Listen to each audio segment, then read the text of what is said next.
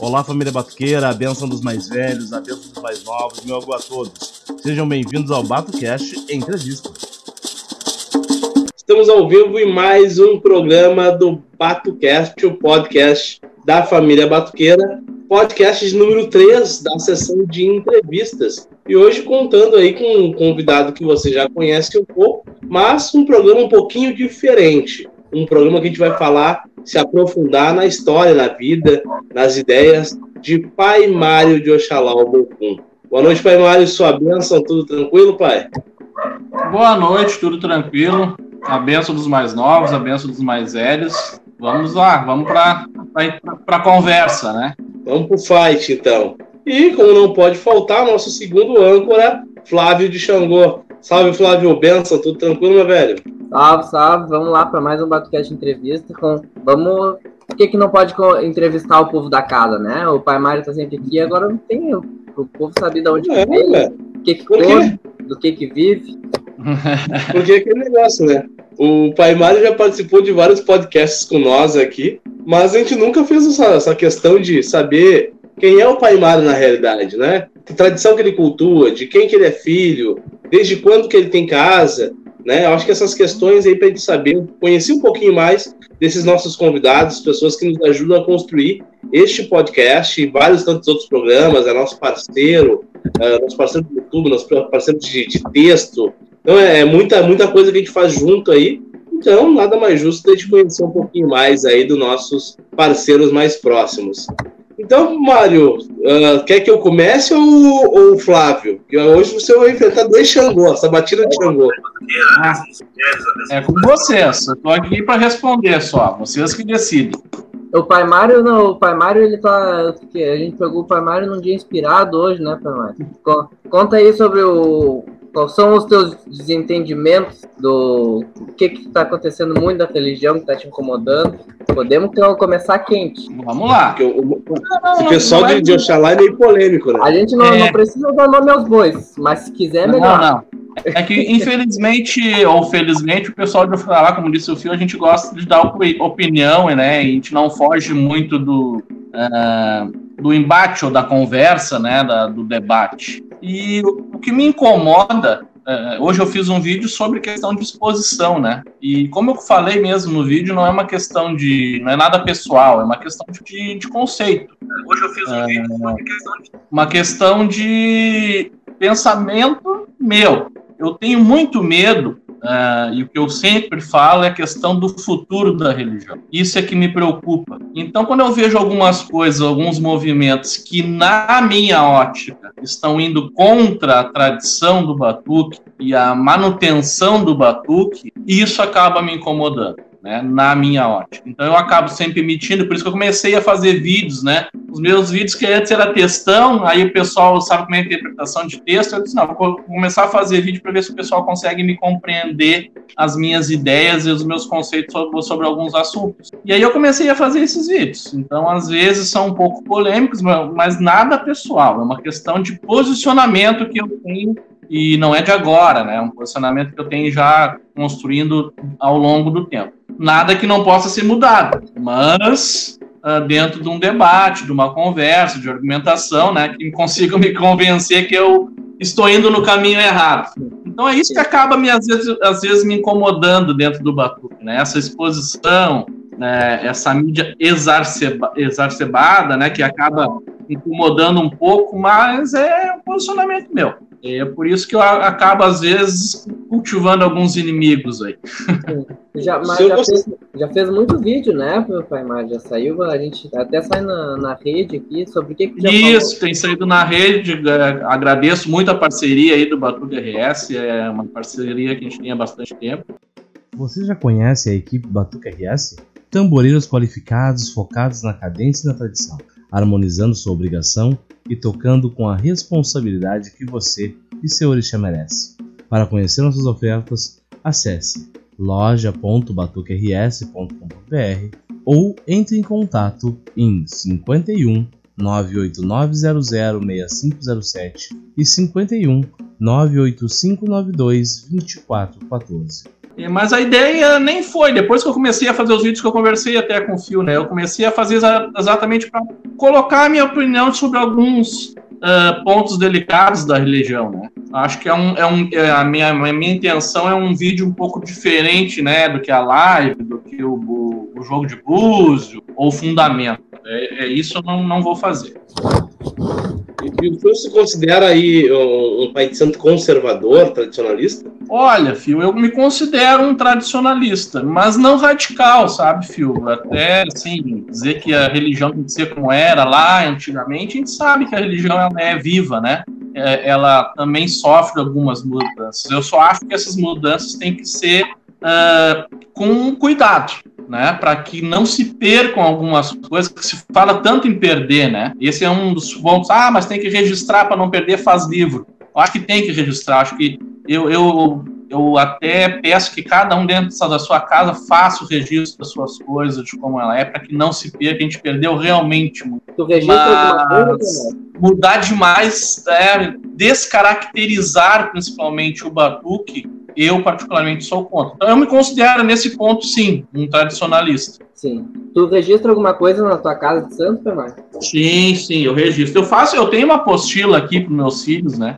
Uh, dizendo como são algumas a maioria maioria das coisas, né? Desde frente, nome de orixá, para que uh, onde o orixá responde, isso tudo eu tenho a nossa bacia, a nossa raiz, isso tudo eu passo para meus filhos. Eu acho importante esse registro. Né? Realmente, se, se muitas coisas tivessem sido registradas, não teria se perdido muito. Mas uh, é, para nós, né? Coisas que a gente não expõe. E também eu tenho um livro de todas as obrigações que são feitas, a gente coloca no livro, desde o Aribibota da pessoa, reforço de Gori, assentamento de Orixá, reza, tudo a gente registra num livro. Isso é. já desde. Uh, esse livro, na verdade, começou com a minha mãe, né? É, de, de, eu vou dizer que não fazia depois, né? Exato, exatamente. Eu tô só para o pessoal me conhecer um pouquinho. Eu tô, eu sou a terceira geração, vamos dizer assim, da casa que eu tô tocando, que era da minha mãe e antes era da minha avó. Minha avó começou com banda, somente um banda. Quem tá? era sua avó? Quem era tua avó? Minha avó era, é, é, ela não é conhecida no dia, é, é Carmen, Carmen, e ela tinha só um banda, tá? Aí, quando ela faleceu em 1972, a minha mãe embora seja a filha mais nova, ela era mais. Uh, ficou com ela a casa de religião da minha avó. Ela era mais empenhada na questão da religião. E o próprio caboclo da minha mãe, né, o Xangô das Matas, disse para ela que ela teria que entrar para a nação. Né? Então, aquelas histórias antigas que a gente ouve, né? Inclusive, o caboclo disse assim: ó, vocês têm que procurar numa rua assim, assim, uma pessoa de Oxum, que é de, descreveu fisionomicamente a, a, pessoa, que minha mãe não conhecia. Coisas que antigamente, né? Existiam. E, meu pai, e minha tia e ela saíram de carro e foram até esse mais ou menos local e, e encontraram o Neymar do Oxum, que é Paito, né, os mais próximos, que foi meu primeiro pai de santo, depois veio a ser, ele já, é, ele já, já era pai de santo da minha mãe, mas depois eu passei para a mão da minha mãe, né, então ele se tornou aí meu avô de santo. Hoje ele é falecido, Neymar de Oxum, Paito dos mais próximos.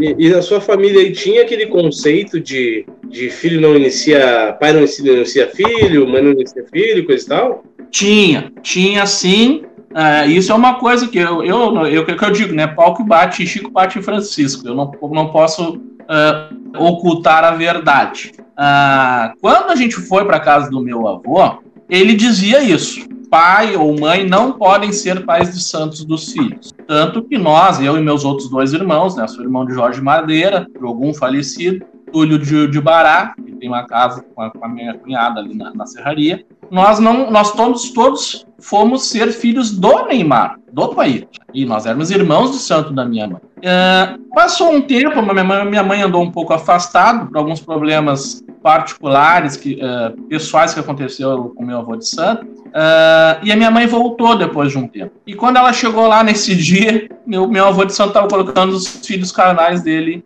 no chão. E aí minha mãe perguntou, né? Pô, pai, mas o senhor não disse que não poderia? E, ela, e aí ele mudou esta regra, esta que é a verdade. Sim. Ele disse, ah, pois é, minha filha, mas ninguém vai cuidar melhor do, que a própria mãe, a gente não consegue confiar em ninguém. É, aquelas aquelas uh, justificativas que muitas, gente, muitas pessoas dão, né?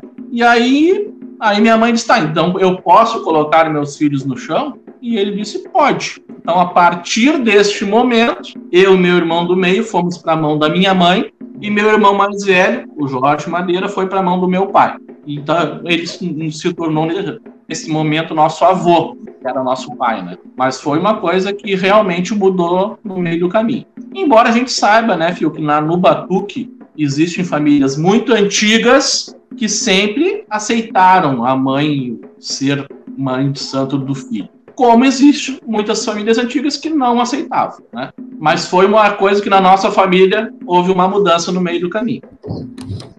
E será, Pai Mário, que ele não, não fez essa reflexão né, ao longo da sua própria vivência, né, sobre o próprio sentido de, da necessidade, se era uma regra viável, ou uma regra que muitas vezes não fazia muito sentido, gente faz muitas reflexões nos dias atuais, né?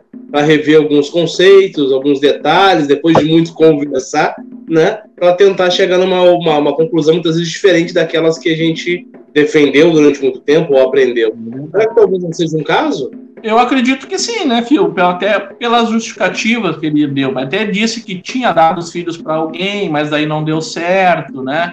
É, e essa questão de confiança, que ele disse ninguém vai cuidar nenhum melhor que um pai, uma mãe, então ele mudou o conceito dele. Né? Então eu acredito, eu acredito que sim, sim, de uma reflexão que ele tenha feito, né, ele tenha mudado essa regra e aí nós também mudamos. Embora eu relute um pouco, tá? O meu filho ainda não coloquei a mão porque eu Sim. Eu, eu, eu tenho medo é da de, eu não, não tô nem falo na questão fundamento, eu falo na questão vivência, né? Eu, eu sempre cito, né?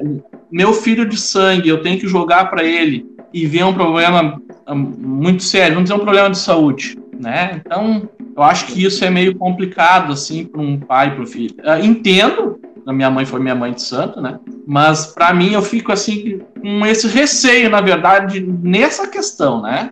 De ver algumas coisas que talvez eu não gostasse de ver sobre um filho de sangue. Mas para nós não existe mais essa regra. Nós podemos, a partir do meu avô, colocar nossos filhos no chão. Né? E, e aqui, aqui o senhor atribui essa regra né, de algumas famílias? Como é que o senhor pensa essa questão? Será que não é justamente por conta dessa questão aí da, da dificuldade de lidar, uh, sendo pai duas vezes, mãe duas vezes, Uh, é. ou super proteger ou cobrar demais em alguns momentos? É, tem isso também, tem a questão de cobrar demais. Eu acredito, Fio, é que muitas pessoas que normalmente a gente, quando a gente pergunta, né, ah, por que que não pode na tua família? A resposta é, ah, a mãe não pode dar a vida duas vezes, né, uh, que seria um conceito, né, de não poder dar a vida física, carnal e também dar a vida dentro do batu. Mas eu acredito sim, Fio, que é, é um pouco vem dessa dificuldade que, que é ser pai de santo do teu filho ou da tua filha, né?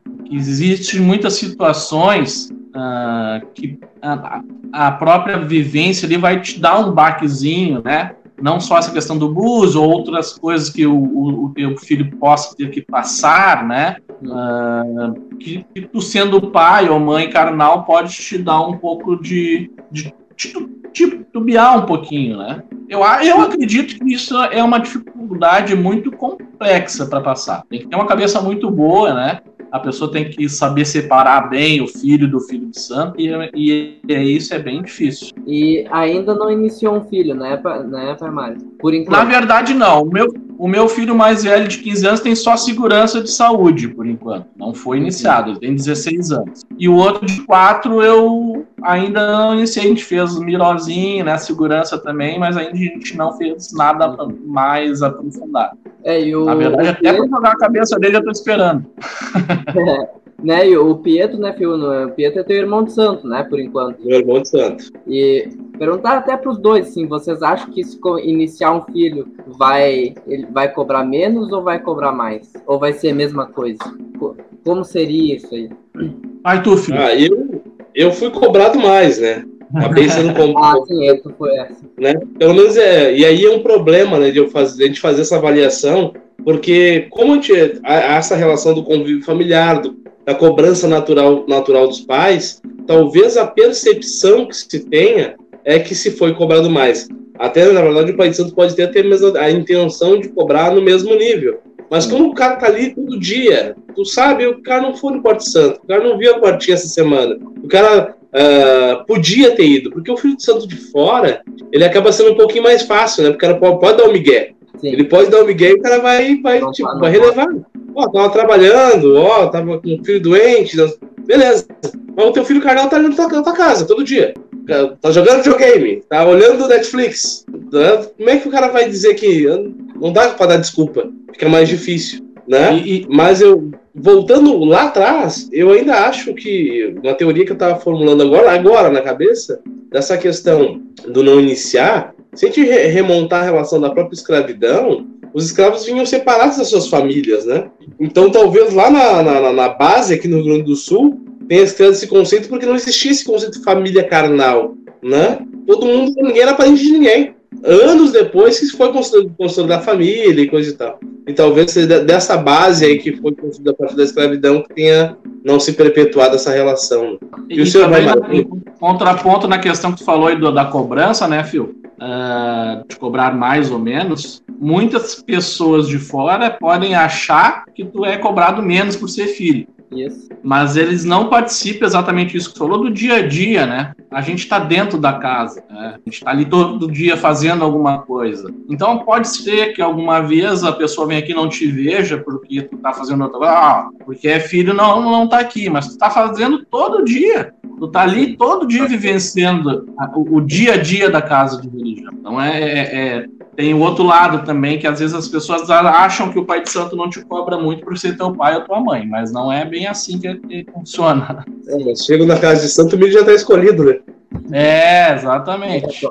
Até para ilustrar um pouquinho também, para quem não me conhece, eu, eu não sou, eu sou uma pessoa, eu tenho 47 anos de idade. Falo muito dos antigos, às vezes as pessoas podem falar, ah, mas o pai mais nem é tão antigo e não sou mesmo. Tenho 47 anos, não tenho 60, não tenho 70. Meu pai, Oxalá, fez 25 anos no ano passado, este ano vai fazer 26 anos, mas eu tenho essa vivência e foi quando a minha mãe sentou o Xangô em 73, que foi o ano que eu nasci. E esse ano, esse ano eu não vou esquecer nunca, né? E, ah, eu, eu e minha mãe. Quando ela foi para a nação, não era nascida ainda. Quer dizer, na, ou na... Foi, eu tinha seis meses quando eu, a minha mãe, minha mãe sentou o Xangô. Uhum. Como o Xangô ficou, minha mãe já partiu, mas o Xangô está aqui. Ah, daqui a três anos ele faz 50 anos, porque eu tenho 47. Então, eu vivenciei isso. A barra da, da minha mãe estava do lado e ela jogando búzio, ela atendendo. É, então, eu tenho uma vivência boa, né, de religião por causa dessa situação. Não, não que eu não, não fui iniciado com 5, 6, 7 anos, não fui. É, iniciado sim, mas não fui uh, aprontado, como muitos babás antigos, né? Tinha gente com 6, com 10, com 12, não. Eu aprontei meus Santos com 22 anos, né?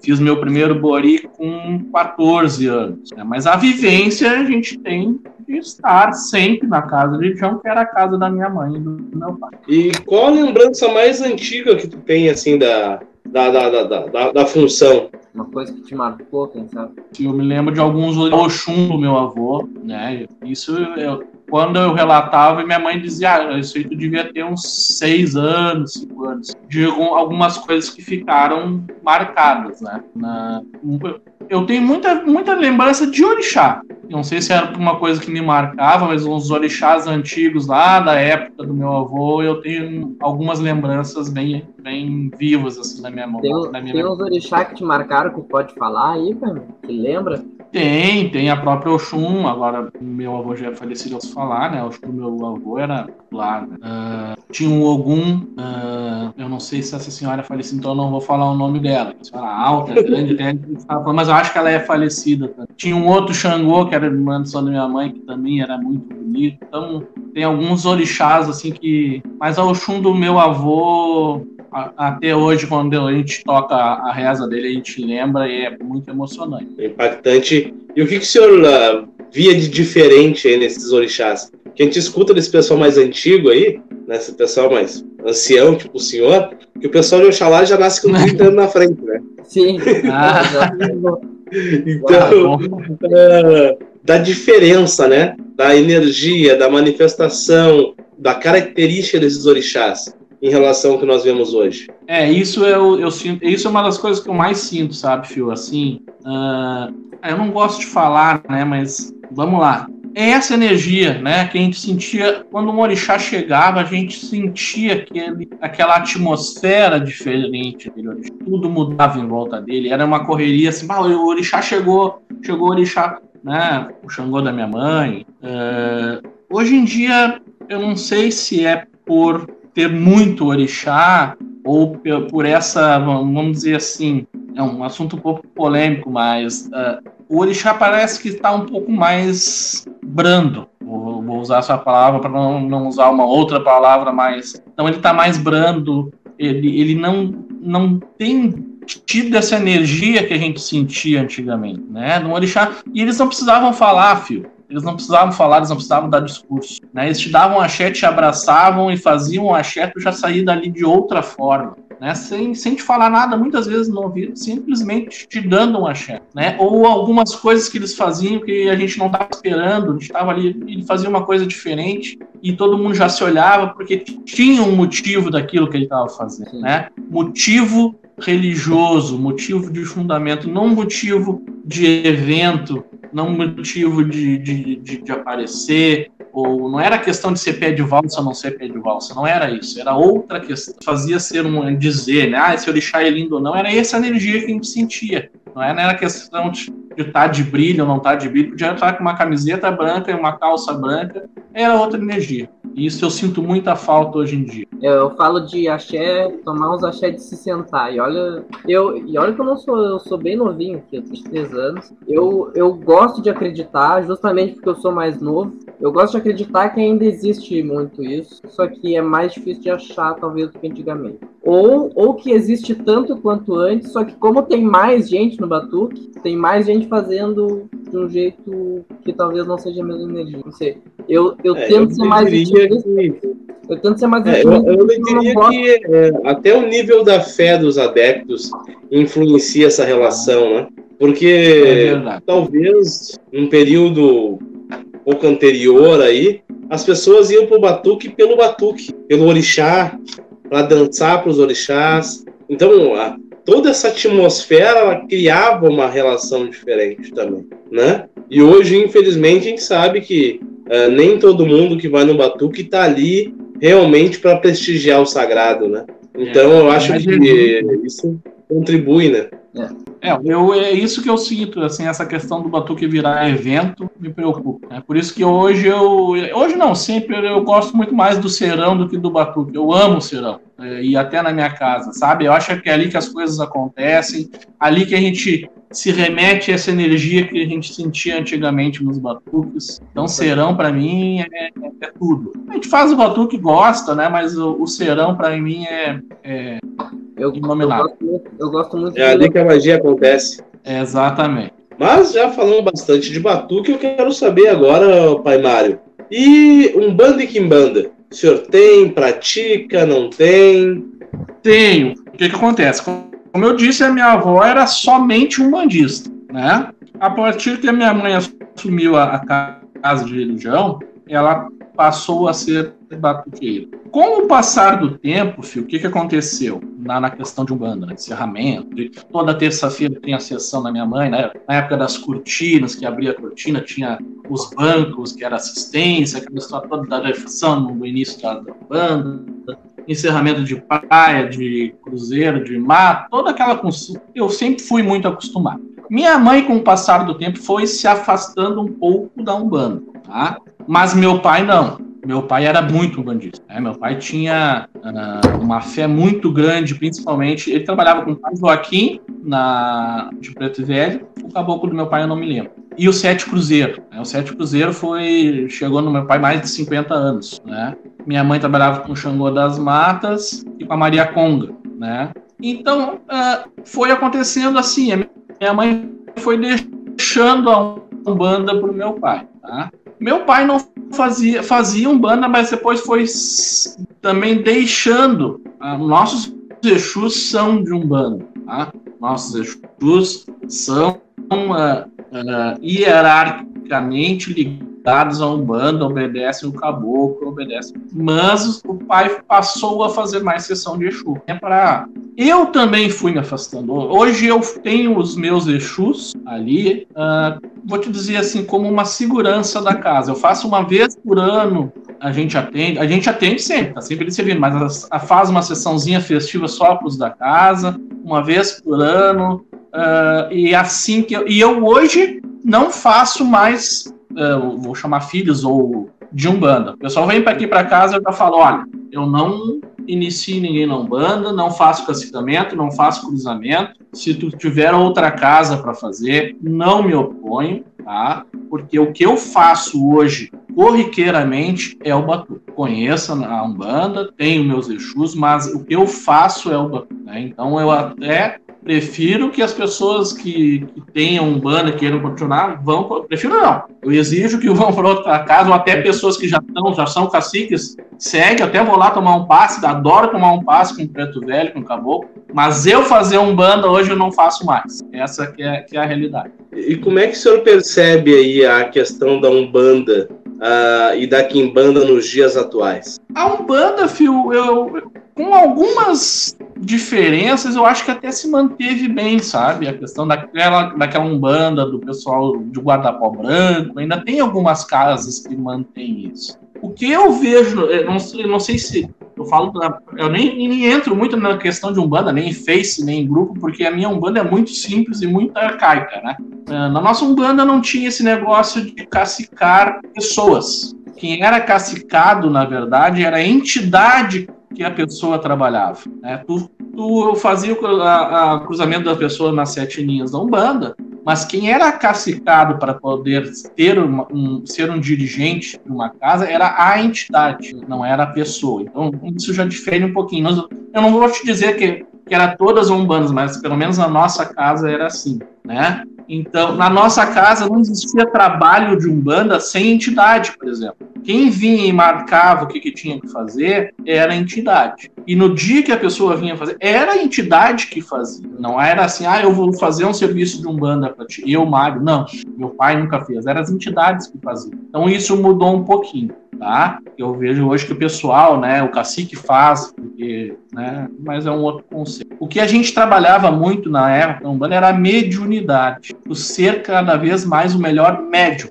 para que tu sendo o melhor médium, tu uh, tivesse uma incorporação cada vez mais forte e que a entidade fizesse tudo. Essa que era a verdade. Agora, a questão da Kimbanda, filho, até hoje também no vídeo falei um pouco, Aí eu vou dizer assim, ó. Uh, vamos chamar de, de sei lá o que, chufóbico, não sei o que, que não aceita as modernidades, mas os Exus de hoje em dia que eu vejo por aí, meu amigo, para mim, se morreu. Ah, Exu que para mim come maionese, come churrasco, né? Até o pessoal fala, ah, os meus Exus não usam sapato aqui em casa. Mas eu até vou te dizer que o sapato não me incomoda tanto, porque, né, são, são entidades, não teria tanto problema. Mas ir no banheiro, né, sabe, tomar cerveja, para nós aqui na nossa casa é, é um, um erro, uma coisa muito grave, porque para nós a cerveja é de algum, de caboclo. E hierarquicamente, o caboclo, para nós, está acima do Exu. O Exu nunca poderia tomar uma cerveja,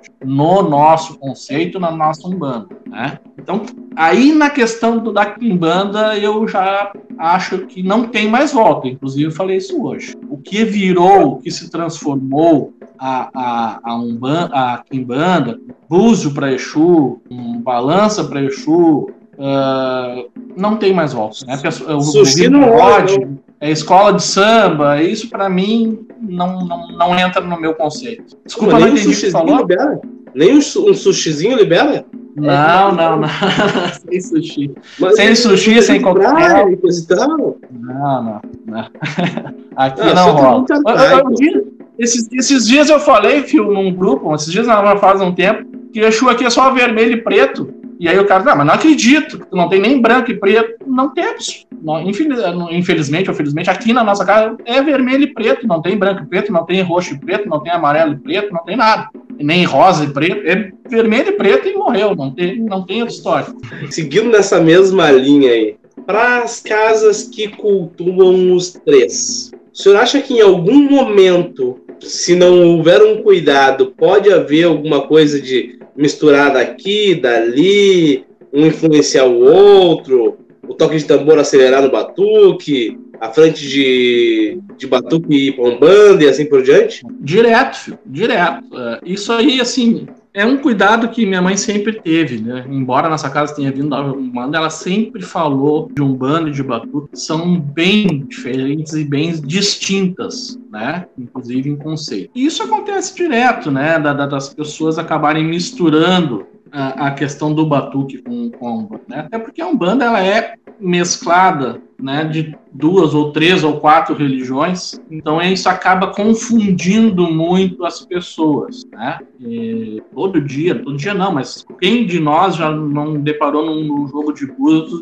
da pessoa falar, não, eu sou filho da Anhançã, e tu vai ver a Anhançã da Umbanda, que a pessoa lá fez um cruzamento, aí tem que falar, não, não é filho. Mas aí cabe das pessoas explicarem, né? Que quando a pessoa está tomando um passe com Ogum, não está tomando um passe com São Jorge, que também não é o Ogum do Batuque. É bem complexo, né? mas a, a, a, infelizmente acaba assim as, as coisas se misturando, né? É, se não tiver um cuidado, as coisas se misturam e se misturam bastante. Né? A questão de orixá na Umbanda é bem complicado. É, o meu pai de santo sempre fala que proximidade de culto sempre vai estar, tá, vai estar tá, alguma influência vai ter. É. como não acontecer. Mas até pelo, é que pelo modo que está estruturado, né, um banda é, sempre acaba remetendo algumas coisas, né, Sim, sim. Mas, Pai Mário, não sei uh, como que tu come, conheceu, assim, a rede, já? Porque eu, quando eu cheguei, tu já estava envolvido ali nos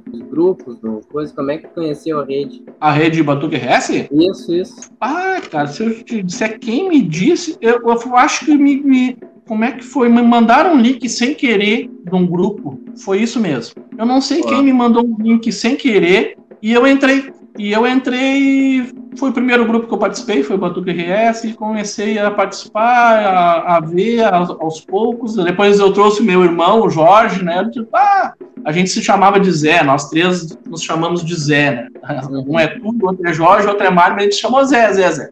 Eu disse, mas Zé, tem um grupo lá assim que, que fala de religião. Ele disse, é mesmo? Me manda. Eu mandei ele, ele também começou a participar. E foi assim, foi por acaso, eu não lembro quem me mandou esse link do, do, do, do WhatsApp daquela época, do, do, grupo de WhatsApp, e aí a gente começou a, a conversar e a, a, debater e a entrar nessas pautas, na questão da, dos grupos de WhatsApp. Foi assim que a gente acabou conhecendo a rede, né, na época. E cinco anos depois estamos aqui. É verdade, é verdade. Meu irmão não está mais aqui conosco, infelizmente, mas participou também bastante do grupo. Pois é. é várias contribuições bacanas aí do, do pai Jorge, né? Uh, eu brinco que ele teve uma, uma, influência na minha vida muito grande na relação política, né? Ele, é, ele exerceu uma pressão, né? Uma pressão, né? Vai se candidatar, tem que entrar na política, a gente precisa de gente assim. Então, tem uma memória muito boa dele, uma memória dos cafés culturais. Ele é uma pessoa ímpar, né? Fora de série. É. Ele tinha o gênio dele como bom filho de algum, né? Ele tinha o gênio, né? A questão incisiva da briga, mas tinha um coração enorme e um conhecimento que nem, nem fala. Quem dera eu conseguir. Né? Eu consegui ter 50% do conhecimento que ele tinha, eu fico muito feliz. Ele era mais eu lembro que a gente arrancou brigando na época do, do Batuque RS, várias divergências e coisa e tal, mas sempre muito saudável, né? Tipo, acabou aquele debate, vamos de novo e estamos tudo tranquilo. É verdade. É, eu, eu não tive a oportunidade de conhecer Pai Jorge, mas eu já ouvi muito assim falar dele em relação à, à divulgação mesmo de Batuque, ou estava sempre participando, atuando, até meio culturalmente, assim, ele parecia ser bem envolvido, né, com, com a religião. Sempre, sempre foi, né? Ele com, ele conheceu, ele com 17, desculpa te interromper, Flávio. Ele com 17 anos, se eu não me engano, ele fez um projeto na Fobras na época Hum. E, e, é uma questão de, se eu não me engano, a questão de, do Yorubá. E ele começou a visitar as casas dos antigos, né? né levando. Então hum. ele sempre foi engajado nessa questão de cultural, a questão política. né, a questão da, da, da, das nossas demandas do, do Batuque. Então ele sempre. E ele me trouxe até para essa questão, que eu não era muito, eu não gostava. Ele disse: não, vamos lá, vamos, vamos para a Assembleia, vamos. Eu sempre fui meio receoso. Sim. Ele que era muito combativo e participativo nessa questão, e ele que me empurrou para essa questão. Né? Isso não, não posso negar. Sim, e eu não sabia que tu tinha um terceiro irmão, segundo irmão. Tenho, tenho sim o Túlio de Bará, é meu irmão do meio, também era filho santo da minha mãe, e a minha cunhada, a esposa dele também, a Adriana Dochum também é, é, é a filha de santo da minha mãe. E o pai, pai Túlio já é mais retraído na dele, assim, ou não? Ah, bem, não, não, ele é bem na dele, ele é bem, não é, não é muito de estar... Nem face ele tem, pra te ter uma ideia, ele é bem na dele, nem a Adriana, eles são bem, bem quietos, assim, no cantinho deles, fazendo a religião deles ali. Pois é. E, e o seu pai e a sua mãe, eles eram irmãos de santo. Isso. E eu tenho uma irmã também, né, que na verdade ela é minha prima, mas ela é minha irmã, porque foi criada conosco desde que nasceu, a Fernanda de Irmanjá, que também é filha de santo da minha mãe. Ela tá com os santos dela em casa. Uh, meu pai e minha mãe, filho, é irmãos de santo. Tá? Minha mãe se, se aprontou em 73 e meu pai em 74 tá? um ano depois. Uh, o meu pai teve uma passagem, eu vou, até vou falar isso porque às vezes as pessoas, é, até quando o Jorge assim, ah, o Jorge era de cabina, o que que acontece? É bom até a gente esclarecer essas coisas para as pessoas entenderem. Meu pai teve uma época que ele, ele, ele não, ah, não, não posso governar, tudo está dando errado, não sei o que, eu vou para a mão de alguém. E ele foi para a mão de santo de uma senhora, do Ogum, da família do Romário pai, do pai Romário. Então ele teve uma passagem pela cabina por uns dois anos, mas também não deu certo. Ele acabou voltando, daí ele foi para a mão de uma irmã de santo dele, que também era Lourdes de Ogum, que era minha madrinha. Daí ele voltou para a bacia do Neymar. Tá? Mas no início, até muitos anos, meu pai e minha mãe eram irmãos de santo. Sim, a, a, me corrija se eu estiver errado, porque o senhor foi filho de santo da, da mãe Gelson, né, essa mãe, e o pai, pai Jorge foi filho do seu pai. Do meu pai, isso, isso. isso. O Jorge, então, ele é, tem gente que tá Oi? Era primo de santo do seu irmão. Isso. Eu era primo, até gente, tem gente que não, não, eu achava que eu era até filho do Jorge, ou, ou o irmão de santo, não. O Jorge era meu primo e meu padrinho na religião. Meu padrinho também. Meu padrinho também. Os Madeira, né? Eu acho, eu acho chique essas famílias que, que tem sobrenome da religião. Os Madeira, os Lima, os, os é. Pinheiro. É. vou, vou ressaltar, vou reivindicar os Rodrigues aqui. Isso. Os Rodrigues, é verdade. tem os Paiva, tem os Paiva da família do Pai Tureba. É. E aí vai embora. Isso, exatamente. As famílias macumbísticas. É, e, é, e é tão bonito, eu até tive agora eu sou um cara um pouco muito curioso, né? Até na questão de bacia, eu vou atrás, eu, quero saber, eu quero saber de onde que saiu isso, de onde que saiu aquilo, por que, que a minha feitura é assim, por que, que a minha feitura é assada. E, e essa semana, até andei colocando umas fotos antigas aí, tive uh, o prazer de ver algumas fotos muito antigas do meu avô de santo, uh, da minha mãe quando era nova. O meu avô de santo, até não coloquei no Facebook, vou colocar, tinha tem um, um registro da Fobras, né? Porque a Fobras nem era, era, era Fobras, era um conselho ainda. E ali tá minha mãe, tá o registro da minha mãe, tá o registro do meu pai, tá o meu registro, uma foto de um bebê de um ano. Ah, eu ganhei o dia, ganhei o ano, né? Eu chorei que nem criança só de ver aquele papel ali que. Onde é que achou? Para nós, né? Ah, representa demais, é muito, muito lindo, né?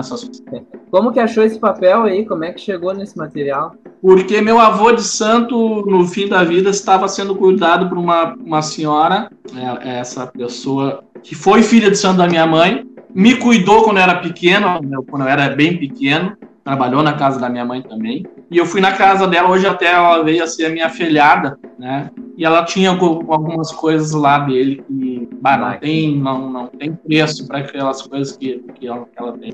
Foi muito bom, muito legal e, mesmo. E para além dessa questão, Pai Mário, ah, como é que o Batuque influenciou a sua vida pessoal? O trabalho, durante a juventude, toda essa, essa questão.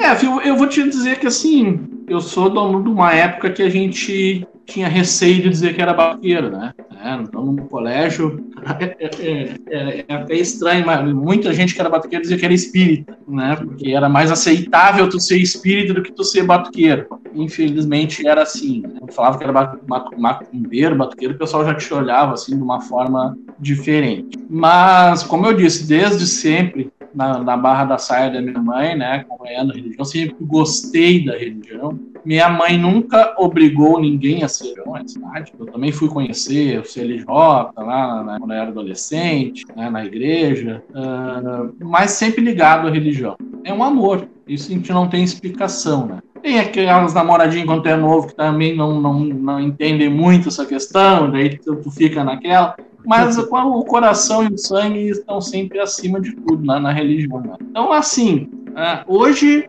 a religião, hoje não, desde sempre, mas hoje a religião é, é meu tudo, né? Mesmo eu tendo outra profissão, não sendo uh, pai de santo somente, né? A religião é minha prioridade. A religião, a religião é, é tudo para mim, espero para meus filhos também. E é meu tudo, é meu chão, é meu alicerce, é minha força, né? É onde a gente se apega, onde a gente ama. E eu acho que isso que falta na religião hoje em dia é o amor pela religião. Né? Tu, tu fazer religião não sempre em troca de alguma coisa. Eu vejo muito isso hoje em dia, sabe? Essa questão de ah, axé ter dinheiro, axé não, não, so, não sofrer nada. Não, e olha que não é só a minha história eu conheço outras histórias de muitos pais, pais de santos que passaram por muitos problemas pessoais dentro da religião. Uh, e não titubearam nunca. Sempre tiveram fé. Nunca culparam a religião por nada. Né? Eu tive esse, essa questão de ir nos últimos seis anos perder meu pai, minha mãe, meu irmão. Ah, poderia ter me desesperado, né? Pô, por quê? Mas tudo tem um porquê na vida. Voltado os orixás, e os orixás, isso quem dizia muito era meu irmão, ele falava para mim. Zé, tudo na vida tem um propósito e os orixás sabem o porquê. Só que a gente só vai ver isso lá depois que a gente passou por muita coisa, que a gente vai olhar para trás e entender essas coisas. Então, tudo que o orixá coloca na nossa vida, se tu vive pro orixá, ele sabe o porquê que ele está colocando. Então, a, a, fé tem que ser incondicional. E é isso que o Fio falou na questão da, da, da, né, da ocupação também. Isso que falta, a fé incondicional, a fé pela fé né? É legal a gente saber muitas coisas, o porquê, de onde veio, é legal. Mas a fé pela fé é mais bonito, do meu entender. Consegue se imaginar, assim, um velhinho de 80, 90 anos, pai de santo, com um monte de netinho, viver... Eu consigo, eu consigo me imaginar... Não, um monte, mas com alguns netos, bisnetos de santo. Eu só peço, já pedi aqui em casa, assim, quando eu tiver velho, né, bater velho, começar a falar bobagem que não deixe eu fazer, não deixa eu falar demais, senão, porque Por às vezes é acontece isso, né? A gente começa a falar muita besteira quando a gente fica velho, então, ó, deixa o pai Mário lá quietinho, sentadinho, deixa ele quietinho lá. Por isso que é bom tu deixar escrito ali as coisas da tua casa, que daí os teus é, filhos vão botar, mas daqui, ó pai, exato. não era assim. Exatamente, é isso mesmo. A gente esquece também, né, gente? Não, todos nós somos humanos, né? A pessoa vai ficando velha, muitos anos as coisas vão passando também. Né? Então é bom a gente registrar, até para nós mesmos. Sim. E, Pai Mário, então eu quero te fazer uma outra pergunta. Eu estava no Batuque, onde o senhor ganhou esse quadro que está atrás do senhor aí. Queria que o senhor dissesse para nós um pouquinho do que, que esse quadro representa. Esse quadro representa tudo para mim na religião, né, Phil? Tá ali o pai Xangô, que é, que é, que é da minha mãe, né? Xangô Godô, que ficou, tá? Uh, quando ela partiu, o pai Xangô quis ficar. E isso é uma coisa que a gente hoje entende, por isso que a minha casa é vermelha e branca. Ah, para vocês terem uma ideia, só para ilustrar, a gente reformou aqui, meu salão era lá no fundo, o Fio chegou a conhecer, a gente veio aqui para frente. E a gente, não, vamos pintar, minha esposa é de manjar, né? Eu sou de Oxalá, vamos pintar de azul e branco. Vamos pintar as aberturas de azul já estavam pintadas as aberturas e eu fui dormir e eu. Ah, alguma coisa tá errada. Sabe aqueles coisas que a gente tem assim? Eu acordei e disse pra minha esposa: Ah, não tá legal alguma coisa. Vamos jogar? Vamos. Aí a gente teve que pintar tudo de vermelho. Porque a casa é dele, né? A casa é do Xangô. Uh, por isso que no nosso brasão a gente colocou em cima o nome da casa da minha mãe. A gente está dando seguimento à casa que era da minha mãe. Alguns dizem que, ah, não, mas a casa nunca vai ser do Pai Oxalá, tu não, tu não sente mal por isso. Pelo, pelo contrário, eu estou seguindo a casa que era da minha mãe, que foi de minha avó. Isso, para mim, desculpa, eu tô até um pouco emocionado, é orgulho. É orgulho. É, é, é, aumenta a responsabilidade, a responsabilidade minha e da minha esposa, e ela também tá, é, foi 23, 20 anos filhos de santo do meu irmão, Jorge Madeira. Então a gente tem uma responsabilidade muito grande de carregar o nome, ela carregar o nome do meu irmão e eu carregar o nome da minha, da minha mãe. Então essa casa é de Xangô. Nós estamos aqui passando por esse momento. Hoje nós somos os diretores, mas uh, daqui a pouco espero que seja outro, mas que a casa continue sendo do Xangô e que ele continue aqui. Né? Então esse quadro é isso. É, é, o pai Xangô, no primeiro plano, né? Ali o pai Oxalá do meu pai carnal, né? Ele era de Oxalá Unifã, Oxalá velho. E o Ogum, e por isso que ele está falando Oxalá, porque ele era, ele era filho do meu pai, do Oxalá, né? O Ogum do meu irmão. Então esse quadro representa essa história religiosa que eu tenho, que foi muito emocionante eu receber esse quadro, foi assim, sem palavras para Uh, agradeço ao Alex, quem desenhou, e foi lindo, foi maravilhoso. Isso representa a nossa, a nossa história dentro da religião, tanto minha como da minha esposa. Sabe que eu, eu já ouvi falar de algumas pessoas, quando chega um Oxalá velho, o melhor orixá que tem para acompanhar o Oxalá velho é o e nunca, é nunca saiu ele. Os né? antigos diziam isso, os antigos diziam isso. Que Deus o livre um Xangô amparar o Pai Oxalá de quando. Porque tem um, um Itã que justamente o Pai Xangô acabou deixando o Pai Oxalá para trás, mas e que é exato e que Ogum nunca Ogum nunca traiu o Pai Oxalá e que seria o melhor a cuidar dele. É, a gente, a gente até pensou nisso também, quando eu, né, quando a gente, quem pediu o quadro falou nisso também, nessa questão do Ogum, mas também porque ele era filho do meu pai, né? Sim. Então, tá, então isso é que é a parte difícil da família com a religião, né? Uh, as emoções são duplicadas. Uh, eu estou vendo, eu tô vendo ali meu pai, minha mãe e meu irmão, mas estão vendo também o, Ogum, o Oxalá e o Xangô. Então a, a emoção se, se multiplica. Como era é show de bola. Como eram esses orixás na tua vida, pai? Quais orixás? O deles? É, o, Ogum. Ah, é. é são esses orixás que a gente fala que a gente sentia uma coisa diferente, né? Meu irmão morreu com quase 200 quilos, mas quando algum chegava, era outra história, né? O jeito que ele dançava, o que ele fazia. Minha mãe também morreu também obesa, mas apaixonou, né?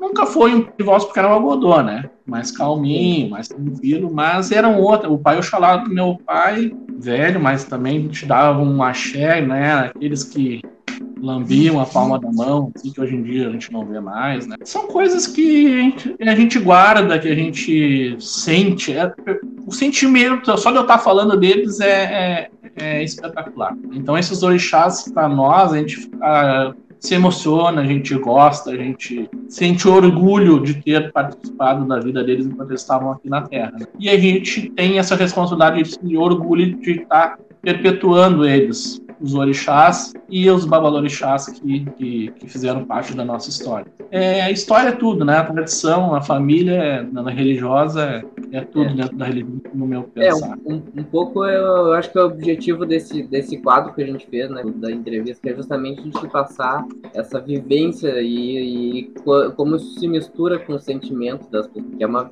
isso, isso nos, nos ressalta, né?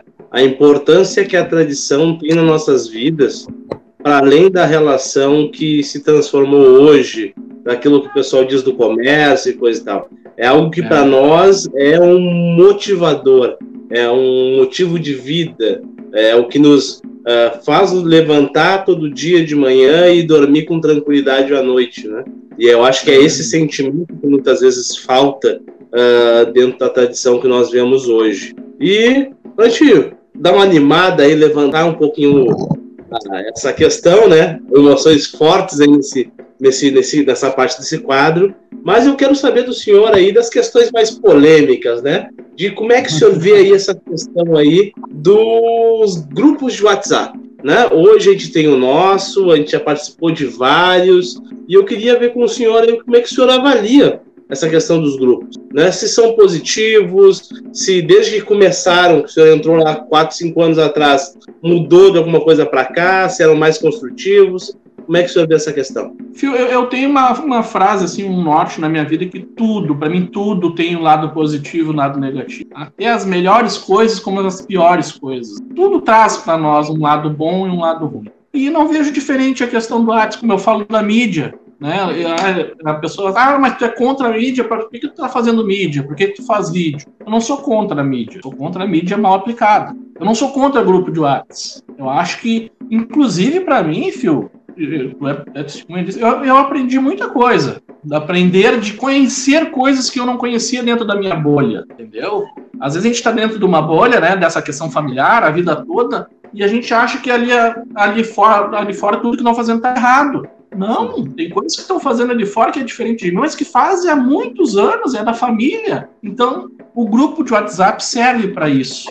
Troca de informação, né? troca de conhecimento. Mas, como sempre tem o mas, ele é também perigoso porque tem gente que pega essas informações para trazer para dentro da tua tradição, né? Ou para aprender religião, ou para uh, ah, afrontar o Pai de Santo. Então, tem que ter cuidado. Eu acho que o grupo do WhatsApp, o Face, ele pode ser salutar e, e positivo, mas tem que ter o bom senso, tem que ter o cuidado, porque senão ele pode se tornar uma ferramenta mais maléfica do que benéfica. Então, o grupo de WhatsApp me fez conhecer pessoas muito legais, que, que hoje até estão frequentando a minha casa. Né? Fez eu conhecer muitas pessoas, família dessas pessoas, que são importantes, que, que trazem, que te acrescentam, que te, te ensinam. Então não, não posso falar assim, não, é, tá, tá tudo errado, não, não pode ter grupo de WhatsApp. Pode, mas a gente tem que ter cuidado de não passar fundamento. É isso que eu falo, a mesma questão do livro, que nessa dessa polêmica que a gente teve, eu não sou contra o livro. Pode ter o livro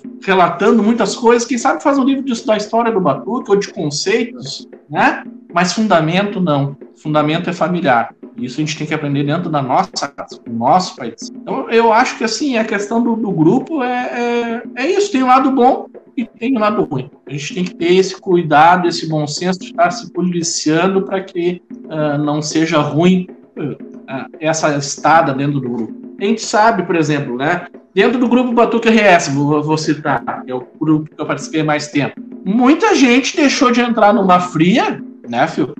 Porque viu ali, opa, mas todo mundo tá falando que o Batuque é assim, o cara lá ia fazer uma coisa totalmente diferente, que não existe lugar nenhum. Alguma coisa está errada. Assim como teve gente que entrou ali para afrontar o Pai de Santo, para dizer para o Pai de Santo que estava errado, porque ó, lá o babá lá falou que o senhor está fazendo errado. Então tem que ter esse discernimento de, de né, é, ponderar as coisas que estão filtrar as coisas que recebe. É isso, isso, isso é muito certo, né? A gente, a gente viu ali uma série de debates que foram muito construtivos, que, elucidativos, que nos demonstram uh, muitas vezes aquilo que é feito em famílias diferentes. A gente nunca imaginou, por causa que, às vezes, como o senhor falou bem aí, a gente está numa bolha, né? Então, isso uh, eu acho que nos acrescenta, né? Eu brinco, eu brinco que eu tive toda uma evolução teológica a partir do grupo do WhatsApp.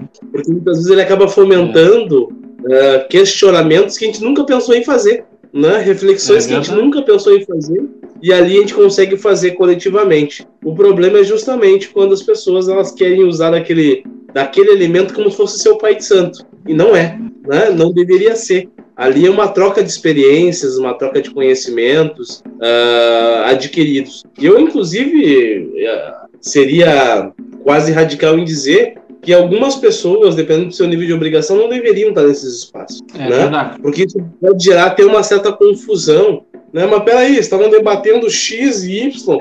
Ainda mais no grupo Batuque RS, que a gente já tá. Tem muita gente com, que está muito tempo ali, que a gente já sabe como é que o outro pensa, como é que o outro faz, e às vezes já, já vai para uma outra linha de raciocínio, um outro nível de pensamento, que já se ultrapassou um debate anterior, né? Então tem tudo isso. Mas para você que está nos ouvindo, nós temos ainda ativo o nosso grupo do WhatsApp. A gente vai deixar aí uh, o link aí nas nossas redes sociais. Se você não achar, pergunta aí aonde você quiser, no Instagram, no, no Facebook, no YouTube, que a gente manda o link para você participar. E se você ainda não sabe, nós temos também o nosso grupo secreto no Telegram, que é um grupo só para membros e assinantes aqui do nosso canal no YouTube ou nosso apoiador lá no Apoia-se. Então, aproveita e já dá essa passadinha lá para apoiar e fazer parte desse grupo secreto aí que é muito legal, né? Menos pessoas, debates mais elevados, então estamos aí construindo essa rede aí de conceitos muito interessantes. E aproveitando também a deixa,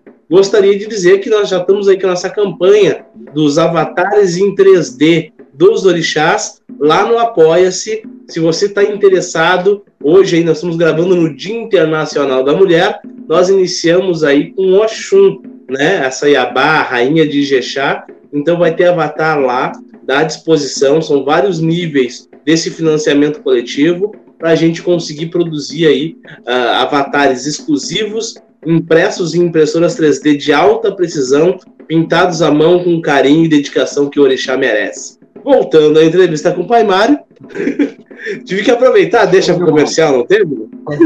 Não, não, tem, tem que aproveitar. Mas uh, a gente estava falando aí da questão do, do, dos grupos, né? E uh, não vai para falar muito, né? Que recentemente a gente tinha os grupos do, do Orkut, lembra, Pai Mário?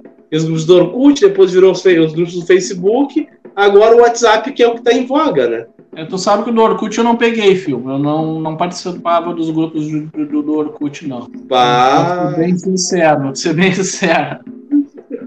É, mas tio, eu acho que foi lá que começou esses debates mais violentos que a gente vê hoje, coisa e tal, e que agora no Facebook pega fogo, né? Isso que o Batuqueiro não descobriu o Twitter ainda. É, fazer uma. Vamos fazer, fazer umas. Eu faço umas perguntas rápidas do que pode e que não pode em grupo do WhatsApp, Pai Marta. Daí tu responde assim, rapidamente, o que, que tu acha. Grupo de ah. WhatsApp ah. é lugar de falar de comida de santo? Comida de santo, sim. É lugar de falar de egum?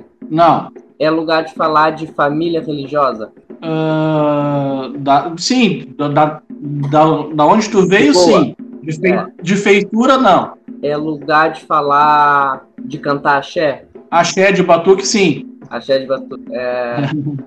Mas axé de Gu também é de batuque? não. Aí não. Até até é, não.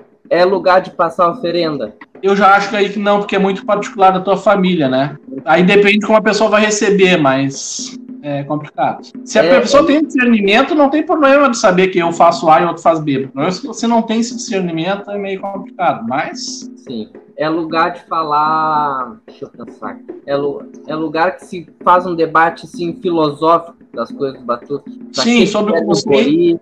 É, eu acho que sobre conceito é bem salutar a gente conversar. Né? A gente não está falando de fundamento, a gente está falando de conceito. Eu acho que o, o, debate sobre conceito é até o mais interessante da gente conversar sempre. Né?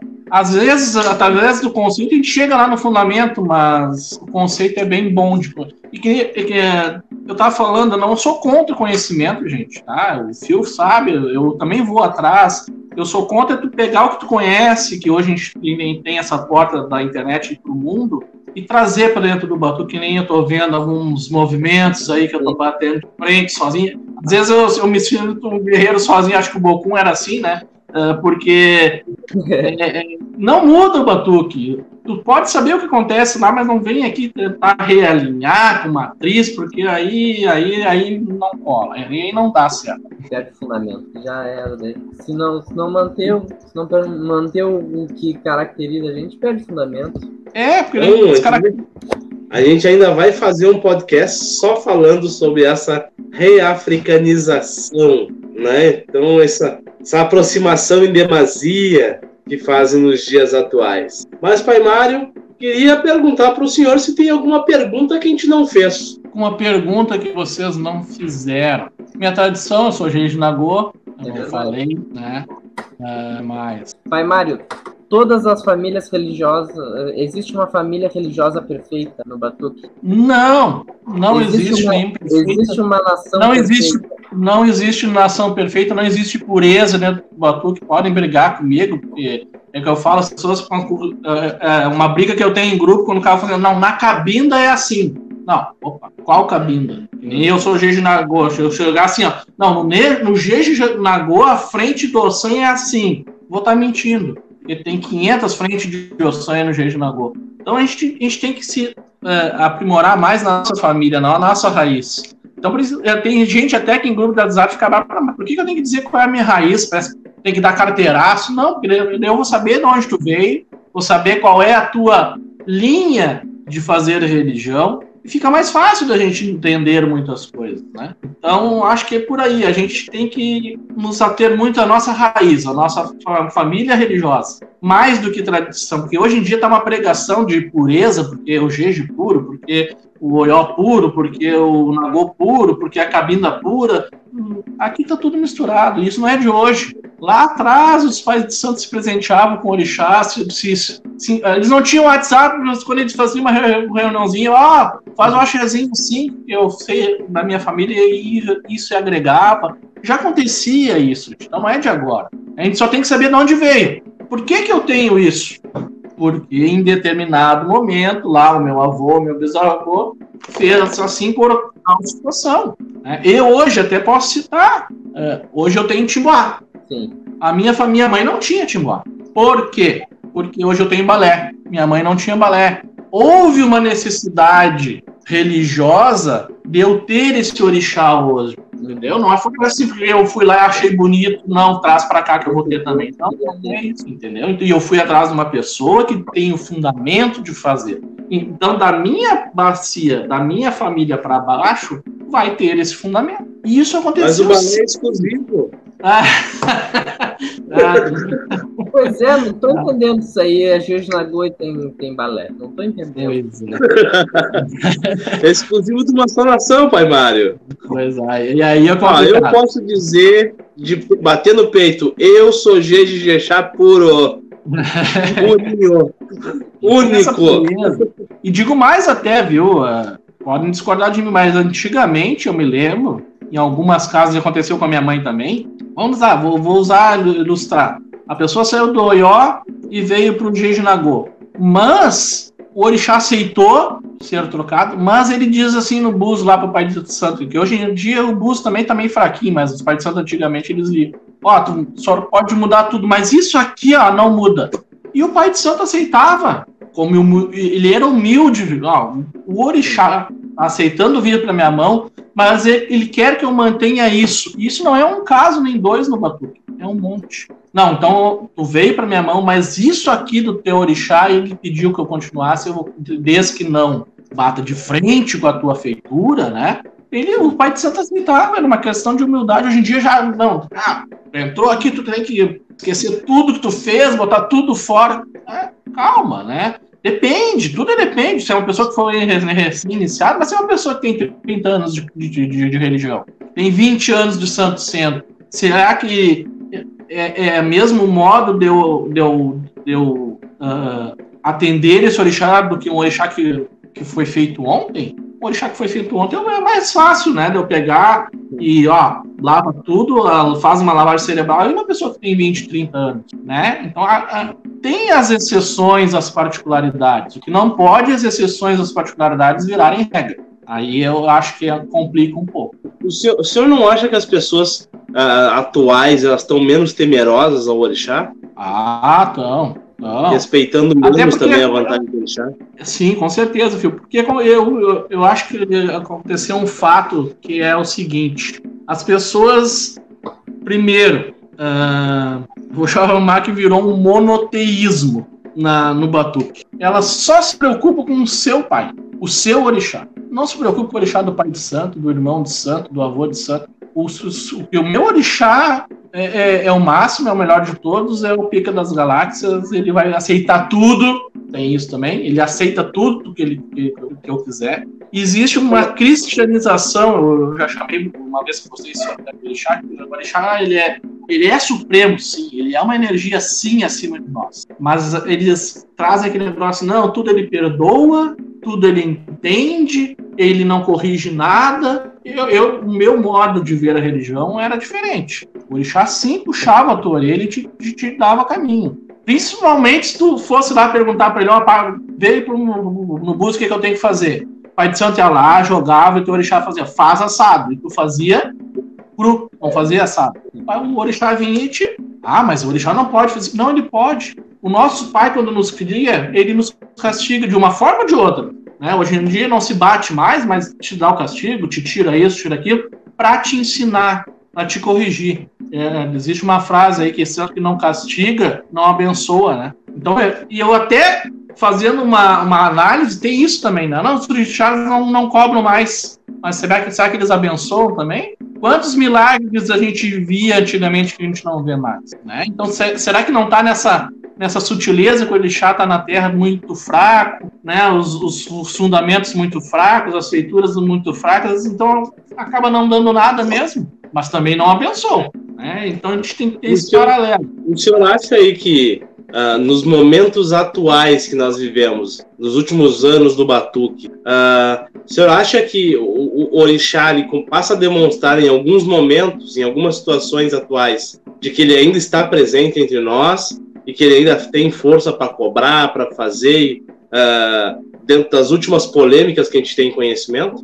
Olha, Fio, eu te diria que isso é um pouquinho, um pouquinho radical, cada vez menos. Infelizmente, cada vez menos. Uh, cada vez mais a vontade das pessoas uh, está acima da vontade do orixá. Né? Inclusive, o culto às pessoas. Tá? Uh, o que, que, eu quero dizer com isso? O filho de santo está cultuando muito mais o pai de santo, pessoa, do que o orixá do pai de santo. Então, Esse é acho é que a gente tem que mudar um pouco essa ótica, voltar um pouco, não. É o orixá que importa, não é o Pedro, o João, o Zé. Não é o pai Mário que tem que estar tá no pedestal. Quem tem que estar tá no pedestal é o meu pai Oxalá, não eu. Então, eu, então, eu vejo isso, as pessoas estão cultuando muitas pessoas, os pais de santo, e não cultuam o orixá como deveriam, no meu humilde entendimento. Então aí acaba enfraquecendo o orixá e fortalecendo o pai de santo com as suas, com seus egocentrismos, com as suas falta de humildade, com as suas saber tudo, que sabe, sabe tudo, tem um rei na barriga.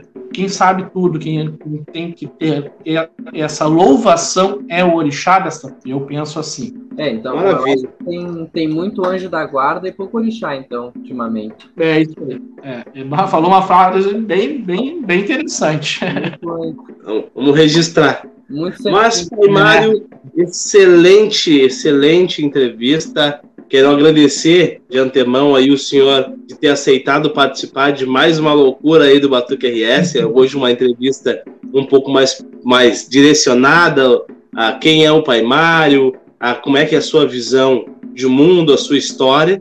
Né? Espero que tenha gostado de participar. E queria pedir para o senhor deixar aí suas redes sociais, contatos, se for interessante, para quem queira conhecer mais o Pai Mário de Oxalá, quem precisa daqui a pouco de uma consulta, de uma orientação, uh, de pessoas aí com, com essa índole tão importante que a gente precisa cada vez mais do Batuque. Ah, eu que agradeço, Fio. Agradeço, uh, Flávio, também ao, ao convite, né? A gente está. Cada um tem a sua, o seu posicionamento, seu modo de ser. Esse é o meu modo de ser. Né? Eu não, não sou o dono da verdade, não sou o correto. Eu tento fazer as coisas corretas dentro da minha visão. Né? Então eu agradeço é, a, a essa oportunidade, oportunidade, mais uma vez. Sempre que precisar, a gente está à disposição. Né? E é sempre bom a gente estar tá conversando e aprendendo a gente aprende todo dia, ninguém sabe tudo a vida toda, a gente tem que estar sempre aprendendo com os nossos orixás, com a nossa religião, com nossos irmãos. Mas uh, o recado que eu deixo é assim: não vamos descaracterizar o batuque do Eu sempre termino meus vídeos falando: o batuque é lindo, o batuque é forte, ele tem fundamento. Nós não precisamos de mais nada além do nosso próprio batuque. Coisa boa. Maravilha. A gente vai deixar as redes sociais do Pai Mário na descrição desse vídeo, né, para quem queira conhecer mais. O Pai Mário volta e meia faz uns vídeos muito bons que vão estar também aqui na rede Batuque RS. E gostaria aí de falar para nossos, para quem está vendo o vídeo agora, né, já está vendo atrasado.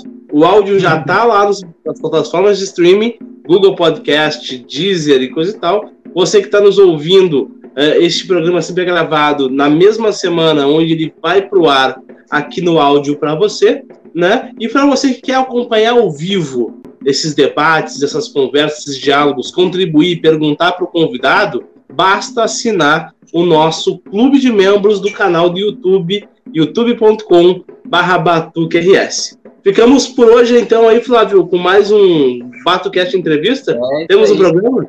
temos um programa, agradecer aí pelo Pai Mário. E também vou falar para quem está ouvindo para, se quiser que a gente visse alguém, recomenda pra gente, só nos procurar. Né? E o Pai, Mário não comentou como que, antes de fechar aqui, não comentou como que alguém, se alguém quiser jogar um buzz online contigo, como que encontra. Online? É, um, é, é, um buzz online ali é, no Facebook. Online, consulta, consulta com o Exu online. Não, consulta com o Exu online não, de forma alguma.